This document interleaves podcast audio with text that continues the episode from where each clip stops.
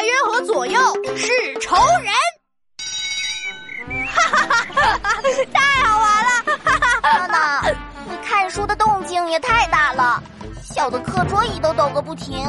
王静静，我看到一个笑话，好好好笑呀！我讲给你听哦。好啊，我也喜欢听笑话。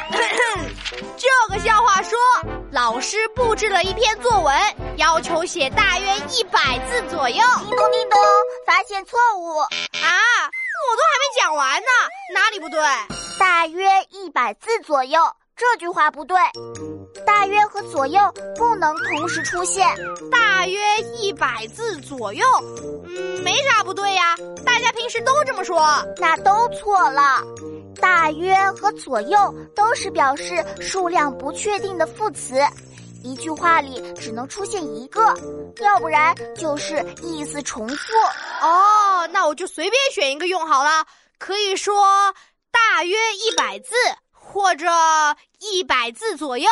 对啊，一次只用一个，要不就错了。好的，好的，那我重新讲。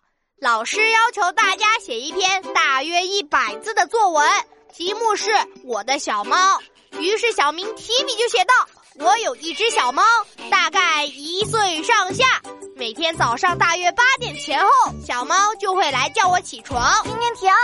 你的故事里又出现了好几个错误，而且犯的错都差不多。嗯，可是我没有再让大约和左右同时出现了呀。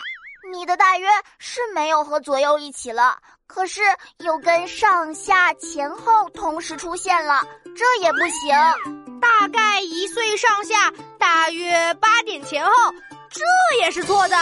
嗯，我被你搞糊涂了。别着急，我告诉你该怎么处理。大约、大概和左右、上下、前后，其实你只要记住这些词的意思都一样，都表示不确定，所以只选一个用就好了。记住了，只选一个。那你快点说，小明作文都写了什么？小明写：我有一只小猫，大概一岁，每天早上大约八点就会来叫我起床。小猫趴在我耳边叫喵喵喵，小明写到这里数了数，才四十几个字。于是他继续写喵喵喵喵喵喵喵喵喵喵喵，又写了六十个喵字，终于凑足了一百个字，真好笑！这小明可真懒。我觉得小明可聪明了，我以后作文也要这么写。哈哈哈哈哈哈哈哈！啊，同学们，我们可不能学哦。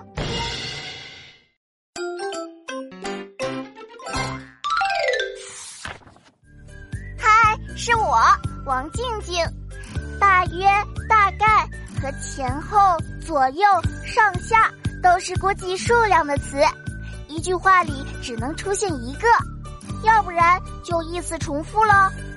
所以有了大约，就不能再说左右了，要记住哦。